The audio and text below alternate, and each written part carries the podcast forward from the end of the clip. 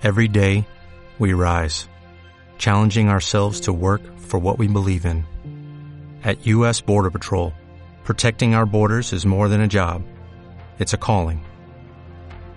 Agents answer the call, working together to keep our country and communities safe.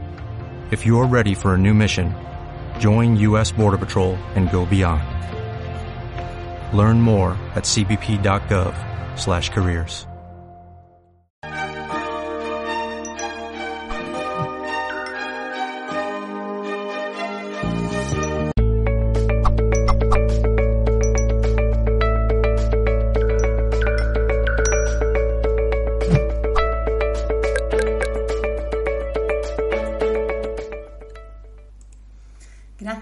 estar al otro lado y saludos en nombre de todo el equipo de Mindalia Televisión. Bienvenidas y bienvenidos a un directo más de Mindalia en multiplataforma. Os recordamos que estamos retransmitiendo en Facebook, Twitch, Twitter, Vaughan Live, Odyssey y todas nuestras plataformas y que podréis disfrutar de este contenido también en diferido. Bueno, pues hoy estamos con Sixto Paz. Voy a presentarle un poquito más para quien no le conozca, aunque me consta que muchos de vosotros ya le conocéis. Bueno, pues Sixto Paz que nos trae un tema hoy muy interesante. España, punto de contacto extraterrestre. Bueno, Sixto Paz es licenciado en Historia y Arqueología por la Universidad de Perú.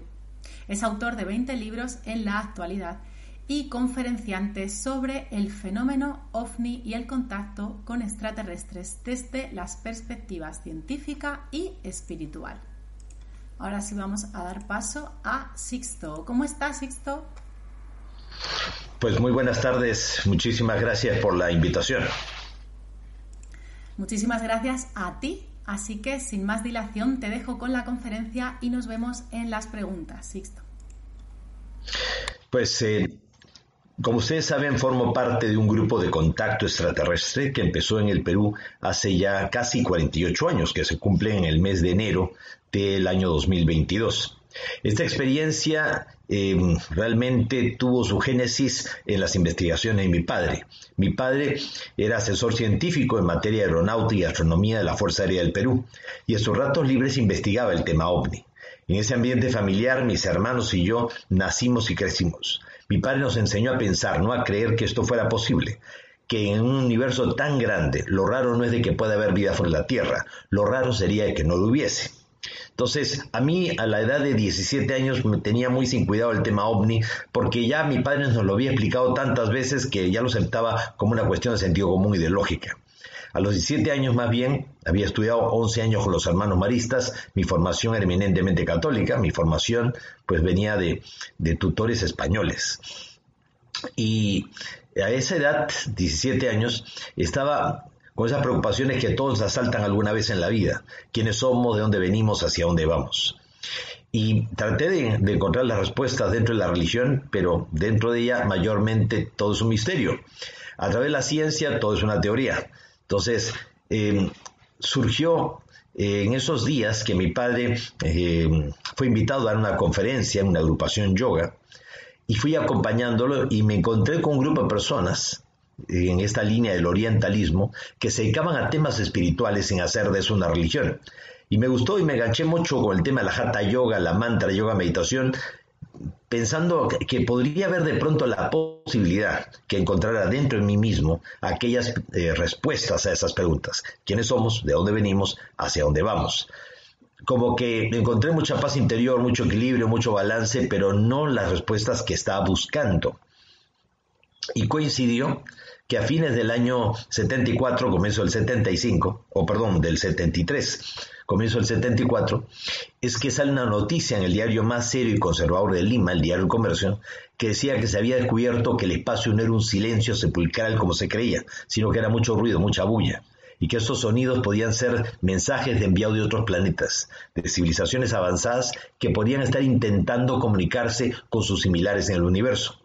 Entonces mi padre organizó un ciclo de conferencias con gente de la Fuerza Aérea y un médico del Hospital de Policía de Lima, miembro de la Sociedad Teosófica, alto grado de la masonería, disertó sobre el tema de la telepatía, de planteaba la posibilidad de que de existir seres en otros planetas, cuyo único mérito hubiese sido haber empezado antes que nosotros, podrían estar llegando a la Tierra no solo con sus naves espaciales, sino que mentalmente, forma telepática o astralmente, hasta en sueños, podrían estar intentando un contacto con la humanidad.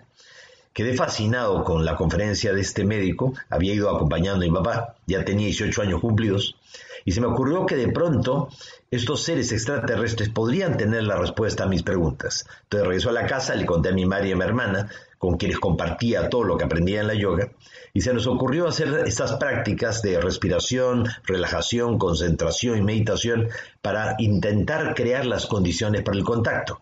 Y la noche del 22 de enero del año 74, como jugando, recibimos un primer mensaje psicográfico de escritura automática, una forma de telepatía instrumentalizada, en la cual un ser llamado Xal, que decía provenir de Ganímedes, una de las de Júpiter, nos transmitió un mensaje. Yo este, estaba totalmente consciente, no estaba en estado de trance alguno, pero en mi mente me venía la imagen de unos ojos marcadamente oblicuos que me miraban y sentí la ansiedad imperiosa, compulsiva, de poner por escrito lo que estaba como escuchando en mi mente. Y así, al principio trazo desordenados y luego escribí a gran velocidad un supuesto mensaje que decía, sala de hogar buena para hacer la comunicación. Me llamo Sal, soy de Morlen, ustedes le llaman Ganímedes, podemos tener contacto con ustedes, pronto nos verán. Naturalmente no lo tomé muy en serio, pensé que era mi imaginación, pero mi madre y mi hermana me dijeron que habían sentido lo mismo, solo que ellas no lo habían escrito. Al día siguiente repetimos el experimento con un grupo de amigos y me sorprendí mucho al recibir nuevamente un mensaje y pedimos una prueba. Entonces nos dijo que fuéramos al desierto al sur de Lima porque el 7 de febrero del año 74 a las 9 de la noche veríamos aparecer la nave y esa sería la confirmación de que el contacto era real. Fuimos días antes para no confundirnos con cualquier fenómeno aéreo. Llega el día de la cita, a la hora indicada, y ocurrió lo que nadie hubiera imaginado. Pues Detrás de los cerros se iluminó la noche como si fuera de día y todos hemos visto salir un objeto luminoso que se desplazó sobre las crestas de las montañas y de ahí fue descendiendo hasta colocarse, calculamos, unos 80 metros encima de todos nosotros. Sentimos pánico, terror, un miedo tremendo. Y proyectó una luz como de mediodía. Y, mis compañeros me decían, Sixto, dile que se vaya, tú eres el que se comunica con ellos. Yo decía, pero yo no sé ni cómo funciona esto. Lo último que hubiera imaginado que fuese real y estaba encima de todos nosotros pues eh, todos captamos que nos decían que no bajaban, pues no estábamos preparados, que habría una preparación, un tiempo y un lugar. Meses más tarde la nave aterrizó y lo vimos bajar físicamente los tripulantes. Regresamos tan entusiastas a la casa que le contamos a mi, a mi mamá, a mi papá sobre todo, que era el científico, y él naturalmente no nos tomó muy en serio. Hasta se molestó, pensando que nos estábamos burlando de sus investigaciones. Porque, ¿cómo puede ser posible que eh, estuviéramos nosotros contactos y mi padre tenía tanto tiempo investigando el tema ovni. ¿Por qué no tuvieron el contacto con mi padre?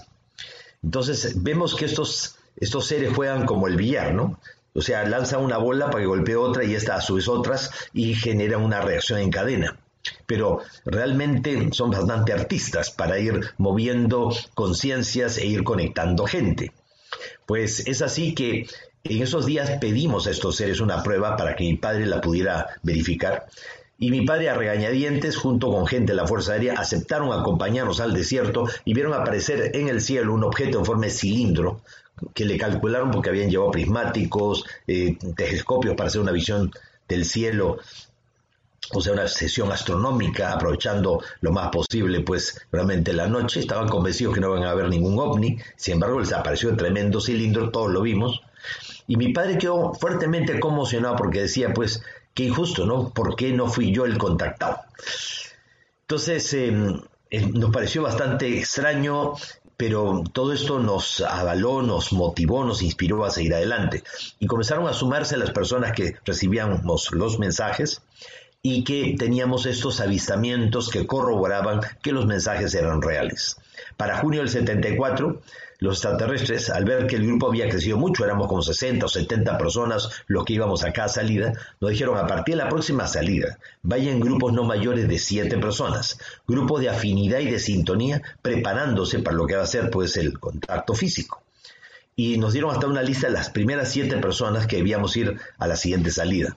Me tocó estar en ese primer grupo Llegamos al desierto, dejamos la movilidad del auto, empezamos a caminar y de pronto aparecí dos kilómetros por delante de todos mis compañeros, delante de un domo luminoso del que salió la silueta de una persona con el brazo levantado y en mi mente con toda claridad capté que me invitaban a ingresar dentro del domo de luz.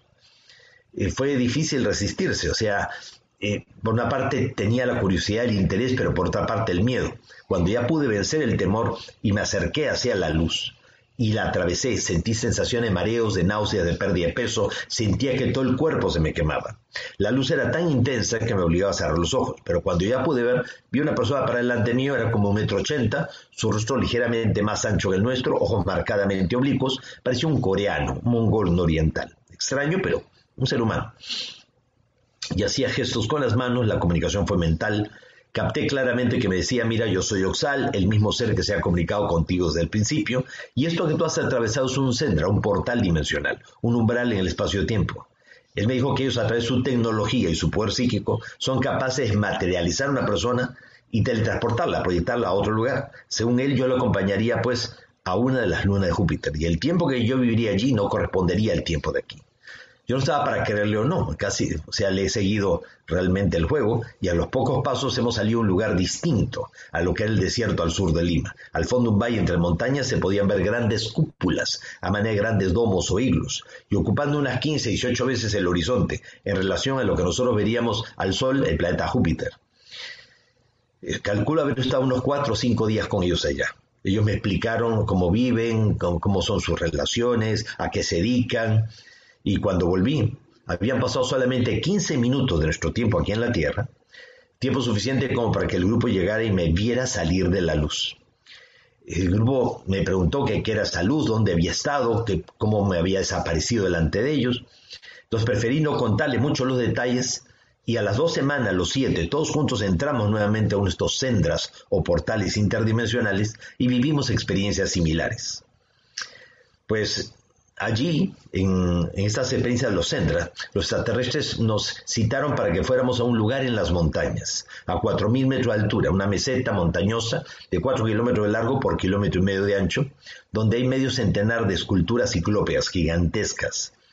Y según los mitos y leyendas de, preincas anteriores a la conquista española y a los incas, en ese lugar hubo una gran guerra de los dioses. Los dioses del cielo lucharon y entonces todas esas esculturas de piedra quedaron como un testimonio de esas batallas cósmicas. Estando nosotros allí en Marcahuasi, en este lugar tan insólito, extraordinario,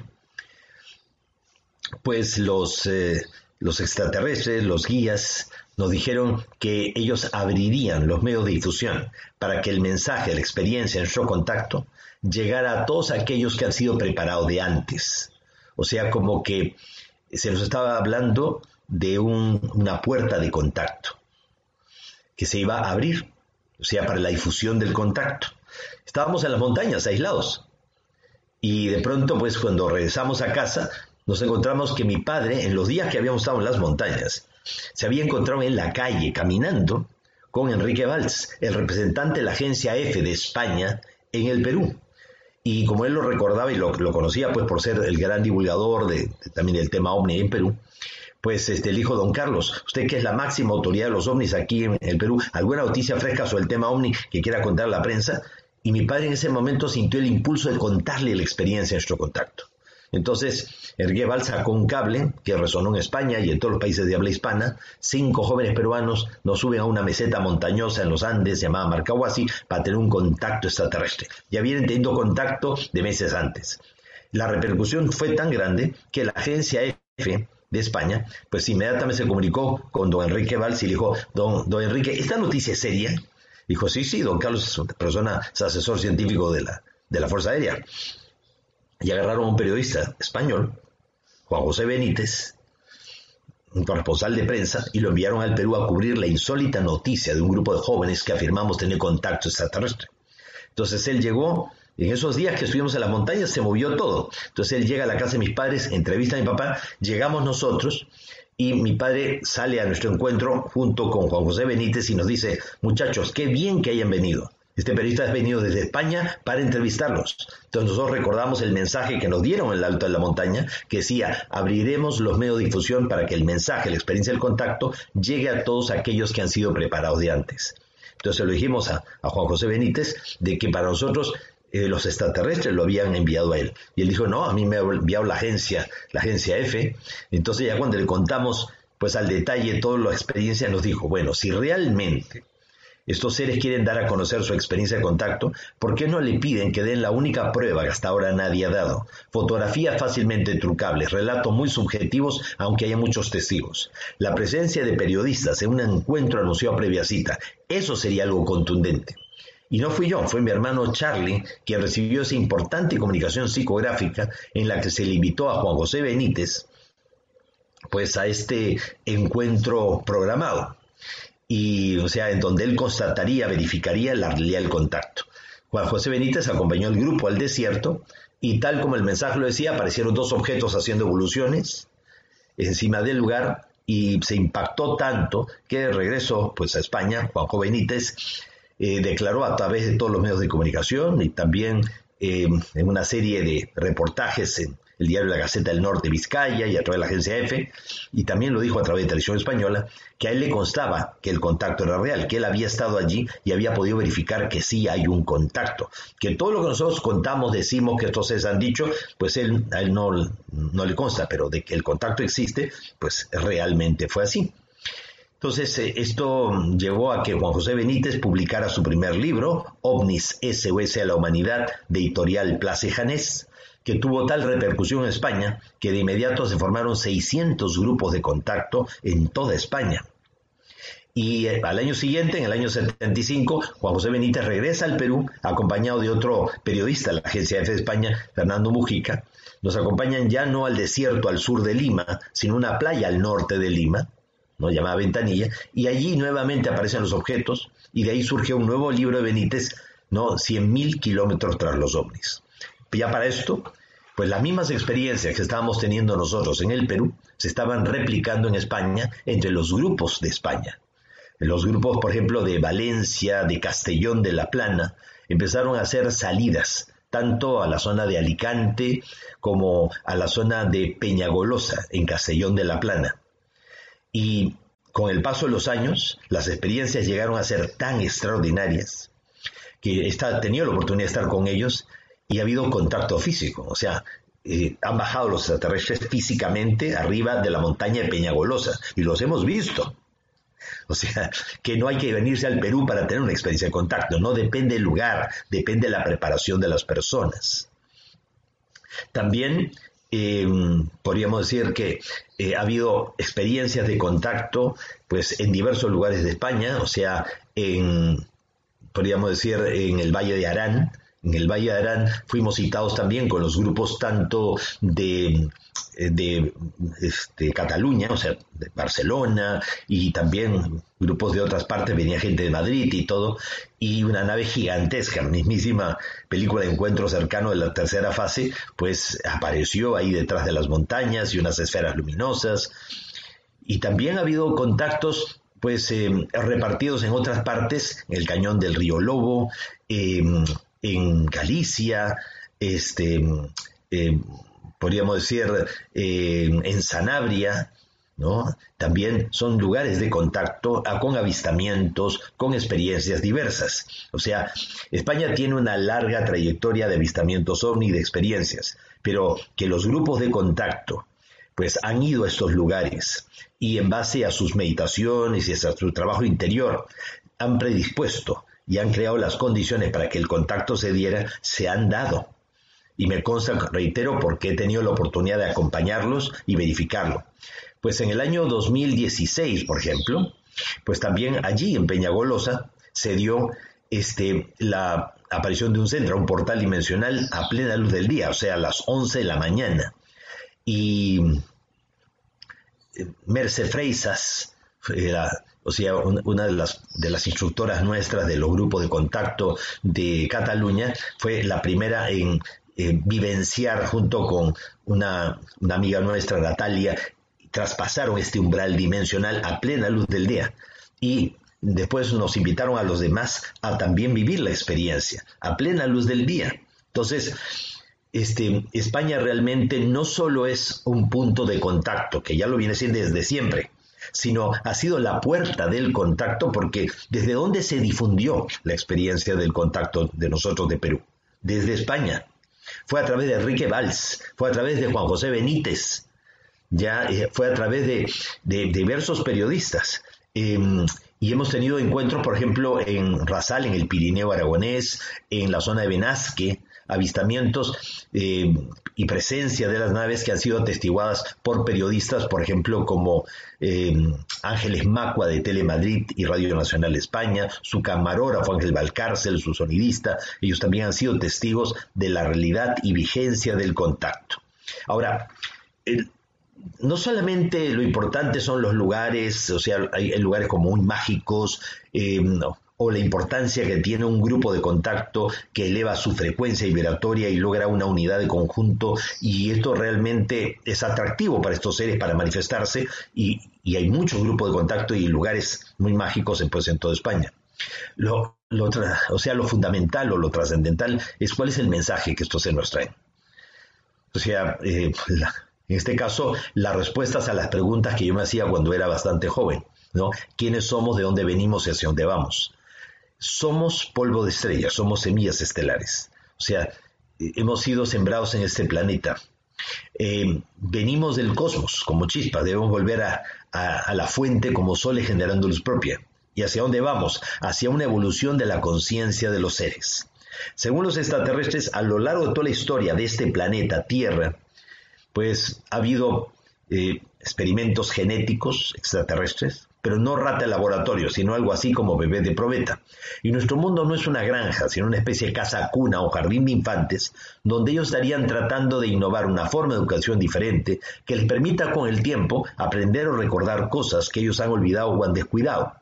A lo largo de nuestra historia ha habido también hibridación y mestizaje, naufragios estelares, colonizaje y hasta deportación de extraterrestres a nuestro mundo.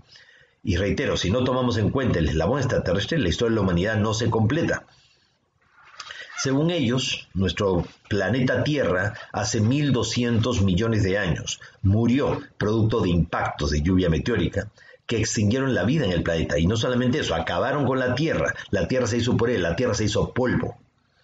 Y para los extraterrestres el tiempo en el universo es como una espiral ascendente. En una de las curas de la espiral, la Tierra murió, pero el universo continuó. Entonces, un grupo de civilizaciones extraterrestres recibió la autorización de jerarquías cósmicas como para viajar a través del tiempo y el espacio, y venía a la Tierra antes que la Tierra muriera e impedir de que muriera, creando con ello un tiempo alternativo paradójico que se ha venido trenzando con el real tiempo del universo, una segunda espiral, solamente que la nuestra corre mucho más rápido, ya porque está fuera de tiempo, obviamente y la idea era que ambos tiempos se mantuvieron paralelos pero en ningún momento se integraran en un solo tiempo. Esto les permitiría a los extraterrestres entrar en nuestra realidad alterna, experimentar aquí, observarnos y tratar de aprender de cómo nosotros hacemos para manejar las emociones y los sentimientos. Entonces, toda esta evolución de la experiencia del contacto eh, lo que hemos venido viviendo aquí en, Sudamérica y en América en general, porque los grupos nuestros se han extendido por más de 64 países, pues se han replicado y han tenido siempre mucho eco en España, porque desde España se ha difundido pues como, como no se hubiera podido hacer jamás desde Perú. Y, eso ha permitido también el surgimiento de muchísimos grupos y de gran cantidad de experiencias. Eh, hace pues dos años, o sea, en el 2019 hicimos un encuentro, una salida multitudinaria hacia Almería, en las playas de Almería, realmente este, un lugar muy mágico, muy similar a lo que es el desierto de Chilca, al sur de Lima, donde empezó el, pensé el contacto, pues también eh, las personas, eh, la gente que asistió, tuvieron diversas experiencias, algunos realmente experiencias muy, muy directas. Entonces, pues si estamos buscando realmente la experiencia del contacto, reitero, no importa tanto el lugar, no depende tanto del lugar, aunque hay lugares mágicos que predisponen y facilitan. Lo que depende mucho es la preparación de las personas y si queremos tener una experiencia de la que nos conste o que nos, eh, podríamos decir, que no nos quepa la menor duda que sea una experiencia de grupo, de un colectivo de personas. Así todos podemos atestiguar la experiencia del colectivo. Y en ese sentido, reitero, este, España es un muy buen lugar, hay muy buenos grupos y la gente muy comprometida este, con el, el crecimiento interior y establecer ese puente de comunicación con el universo, que es mucho más sencillo de lo que uno se imagina. Simplemente basta con saber que existe, creer que se puede y querer poder hacerlo para predisponer o facilitar la experiencia del contacto. Y el contacto continúa. A lo largo de estos eh, ya casi 40, o sea, 48 años se cumplen ahora pues en el mes de enero, este, 10 veces hemos convocado a la prensa eh, y los periodistas han sido testigos imparciales, objetivos, de que el contacto se mantiene vigente que el contacto continúa. Y aparte de esas 10 veces que se invitó a la prensa, ha habido otras 6 veces en donde, sin haberlos invitado, los periodistas se, se presentaron solos, y ya, o sea, cayeron de paracaidistas, nos acompañaron y pudieron también verificar que ahí está, el contacto continúa. Entonces pasaríamos de pronto, si quieren, a las preguntas, a las inquietudes que pueden tener todos ustedes. Después de tantos años, como digo, el contacto eh, sigue. Hemos seguido teniendo experiencias, a pesar de que aquí en el Perú, pues también por las restricciones de la pandemia y todo, este, se restringió mucho la movilidad de la gente, pues recientemente hemos vuelto a hacer nuestras salidas al desierto y las naves han estado apareciendo de forma muy evidente, muy tangible. Muchísimas gracias, Sixto. Sí, bien, vamos a pasar a las preguntas ya. Y bueno, pues añadir que, a mí como periodista me encantaría, me encantaría presenciar un contacto, así que ojalá se dé algún día. Allí muy pronto, muy pronto vas a ver tú que sí, ya sea en, Peñagolosa, que es un lugar recontra mágico, o en Almería, ¿no? O este, de pronto en el Valle Arán, en estos lugares que he mencionado, donde hemos tenido realmente eh, fabulosas experiencias. Maravilloso, pues estaremos al tanto. Bueno, Gracias, Sixto. Antes de pasar a las preguntas del público, voy a compartir con toda la audiencia una información de Mindalia que es interesante para todas y para todos.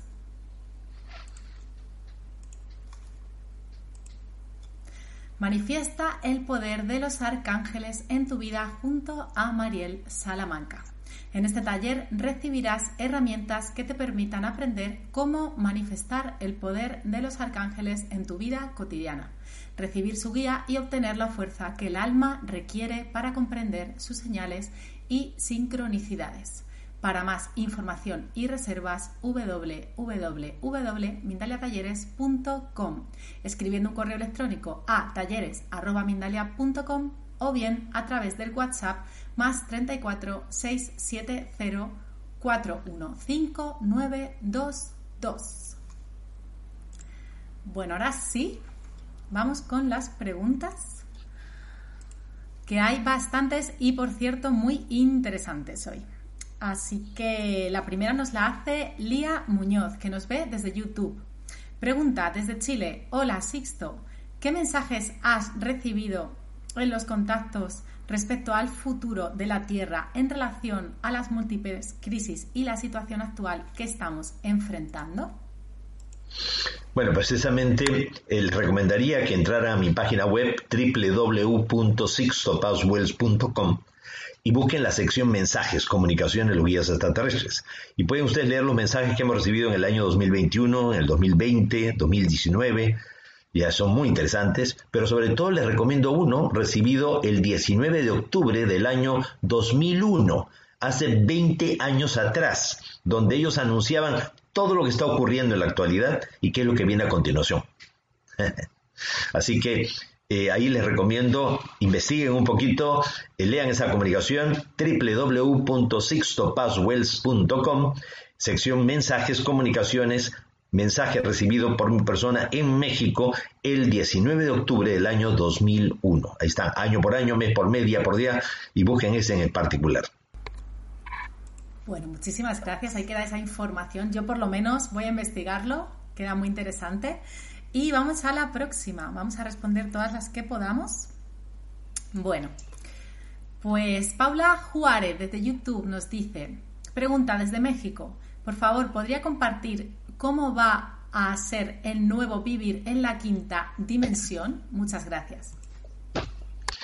Bueno, primeramente, este, el 21 de diciembre del año 2012, los mayas habían anticipado pues el giro del tiempo, la sincronización de los tiempos. O sea, en una escalera jeroglífica que se encuentra en, eh, en Copán, en Honduras, y también en unas estelas de la ciudad maya de, este, de Cobán, Quintana Roo, pues está la fecha exacta, 21 de diciembre del año 2012, según nuestro calendario, donde se produciría el giro del tiempo la sincronización de los tiempos, que el tiempo real se juntara con el tiempo alternativo y se creara un tercer tiempo, una nueva realidad, lo cual le supondría a la humanidad el paso a la cuarta dimensión.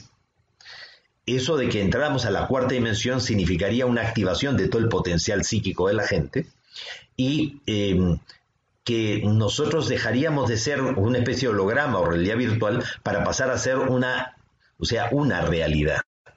Para nosotros no cambiaría mucho las cosas a partir del 21 de diciembre del año 2012, pues ya venían cambiando de antes. Para quienes cambiarían las cosas de forma radical, incluso de forma retroactiva, sería para los extraterrestres. Les cambiaríamos su historia. Y obviamente esto estaba motivando, inspirando a que la humanidad realmente avanzara mucho, muy rápido, con la posibilidad de en, tiempo muy corto alcanzar la quinta dimensión de la conciencia, que es la conciencia del alma, donde está el conocimiento de todas nuestras vidas anteriores, el conocimiento de nuestro, nuestra misión individual y colectiva. Entonces hay fuerzas de oposición. Recuerden que vivimos en un universo material de siete dimensiones donde hay siete leyes y principios universales. Una de esas leyes universales es el principio de polaridad. A toda fuerza se le opone otra contraria de igual intensidad. Tú mides la importancia de las cosas que haces en la vida por el grado de oposición que se genera. El problema no es que hayan problemas en la vida, el problema es cuando no los hay, porque lo, lo que estás haciendo no tiene trascendencia o los problemas están represando y te van a caer tipo avalancha. Por eso es preferible que los problemas en la vida vayan viniendo en fila india, de uno en fondo y no todos a la vez.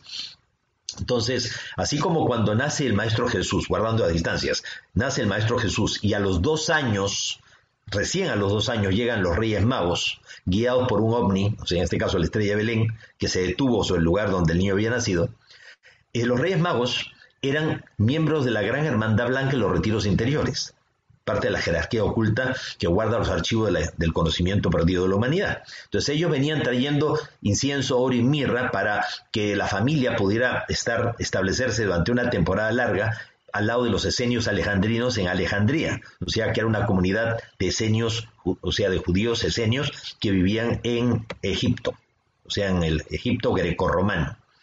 Entonces, este, ellos llegan, así como cuando se sale a buscar al Dalai Lama cuando muere después de dos años de un estudio este, astrológico y salen a buscarlo, llevándole objetos que le han pertenecido en su vida anterior, los reyes magos venían trayendo objetos que le habían pertenecido a Jesús en su vida anterior y llegan dos años después de que Jesús había nacido. Por eso Herodes manda matar a todos los niños menores de dos años de Belén. Entonces, eh, Jesús ya había nacido, pero hay fuerzas muy oscuras, tenebrosas, una fuerza de oposición antagónica tratando de impedir que se cumpla el destino y la misión del Maestro Jesús. Igualmente, ahora hay una fuerza de oposición muy grande tratando de oponer. Es como un faro de luz en una época como esta. Genial, muchísimas gracias, Sixto. Bueno, la próxima pregunta nos la hace Daniel Figueroa, que nos sigue desde YouTube. Hola, ¿hay personas que tienen más cualidades para ser contactadas? Nos pregunta. Hay gente, obviamente, mucho más sensible, más perceptiva, más eh, eh, positiva, porque, reitero, para facilitar la experiencia del contacto y el desarrollo de toda la percepción extrasensorial, se requiere saber que esto existe, creer que se puede y querer poder hacerlo, mente positiva. Ahora, es cierto también que estos seres seleccionan a la gente con la que desean contactarse, pero no porque tal o cual persona sea mejor que el resto, sino porque ellos saben que a través de ciertas personas pueden llegar a un colectivo mucho más amplio. ¿De qué les serviría tener contacto con alguien que vive la experiencia y por el temor al ridículo, al desprestigio, no se va a arriesgar a exponerse ni a decirlo públicamente?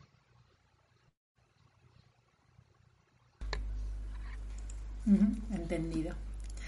Bueno, vamos por lo menos con un par de preguntitas más, que estamos en tiempo, quedan 10 minutines. Nos pregunta Rit de Lauf desde YouTube, desde Ecuador, ¿cómo se preparó para poder tener los contactos en cuanto al cambio de hábitos?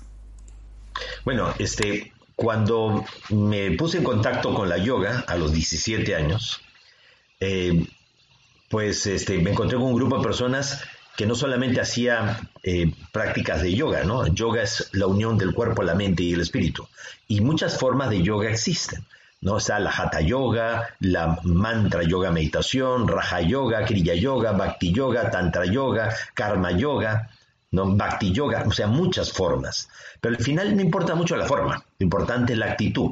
Si tú crees lo que haces, creas las condiciones para que funcione. Si no lo crees, no lo creas. Entonces, este grupo que hacía Hatha Yoga y con las asanas, posiciones estáticas para presionar y movilizar la energía, y hacían también mantra yoga, que se basa mucho también en la respiración y todo. Em, ellos acompañaban todo esto a través de una dieta alimenticia natural, eran vegetarianos.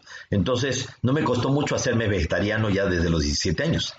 Pues justamente, eh, pasado mañana cumplo 66 años y no me he muerto.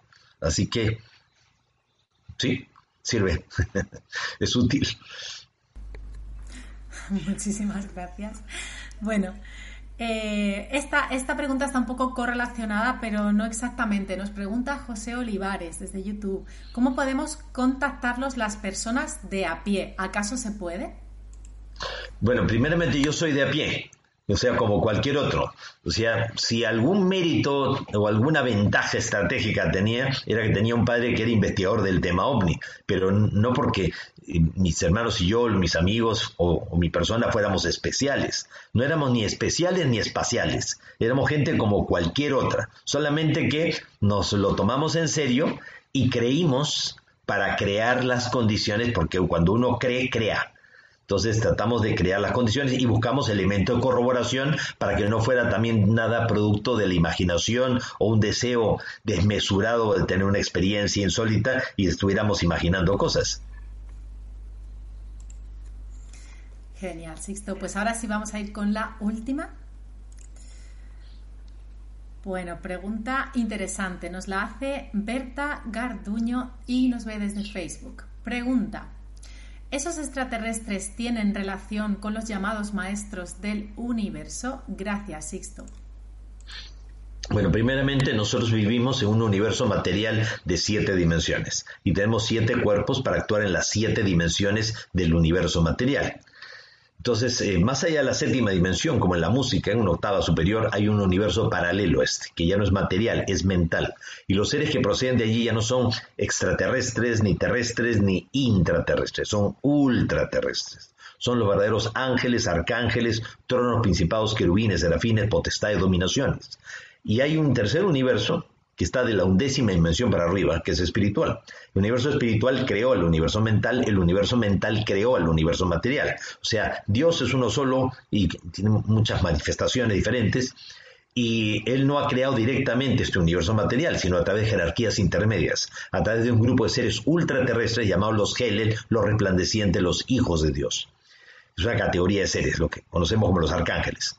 Ahora, en este universo material que nosotros vivimos, nosotros formamos parte de una galaxia, que es la Vía Láctea.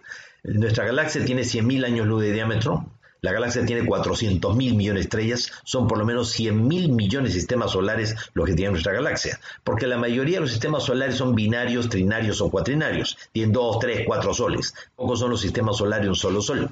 Entonces, en esta galaxia, que es la Vía Láctea, hay un gobierno compuesto por 24 seres a lo que ellos llaman los 24 ancianos de la galaxia o el Consejo de la Confederación de Mundos. Los mismos 24 ancianos que se mencionan en el Apocalipsis de San Juan. Todos los mundos más evolucionados en capacidad de ayudarse y ayudar a otros que están en vía de evolución se encuentran bajo la regencia de estos 24 seres. Y por debajo de ellos hay todo un orden jerárquico de civilizaciones. Están los llamados ingenieros genéticos o sembradores de vida, una suerte de jardineros cósmicos. Más abajo, los guardianes y vigilantes de mundos. Y más cerca a nuestro, los instructores planetarios.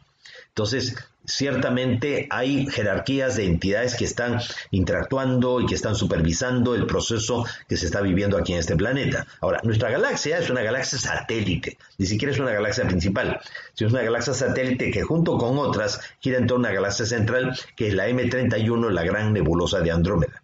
Y cada una de estas galaxias satélites tiene su propio consejo local y todo tiene un representante en la galaxia central de Andrómeda, por lo cual en Andrómeda existe lo que se conoce como el Consejo de los Nueve de Andrómeda. Entonces, la relación entre el Consejo Central y los consejos locales, ellos le llaman la Gran Hermandad Blanca de la Estrella, de la que forman parte cantidad de maestros de un alto nivel de evolución, de distintas razas, especies extraterrestres. Bueno, Sixto, muchísimas gracias por cerrar con esa información tan específica y tan importante en estos tiempos que corren. Desde aquí, mandarte un fuerte abrazo de parte de toda la casa de Mindalia y esperamos recibirte de nuevo. Voy a darte paso para que puedas despedirte de nosotros y de la audiencia. Mil gracias de nuevo. Muchas gracias y les deseo a todos realmente una muy feliz Navidad, aunque Jesús no nació ni en noviembre, ni en diciembre, ni en enero, ni en febrero, sino que nació el 19 de marzo, el día de San José, ya bajo el signo de Pisces, porque eh, ni en noviembre, ni en diciembre, ni en enero, ni en febrero, ya los pastores sacan pastar su ganado de noche, ya que llueve, nieva, hiela en Israel. Es recién a mediados de, de marzo que los pastores sacan el ganado. Por otro lado, este Jesús no nació hace 2021 años, sino que hay siete años de error en el calendario. Estamos realmente en el año 2028.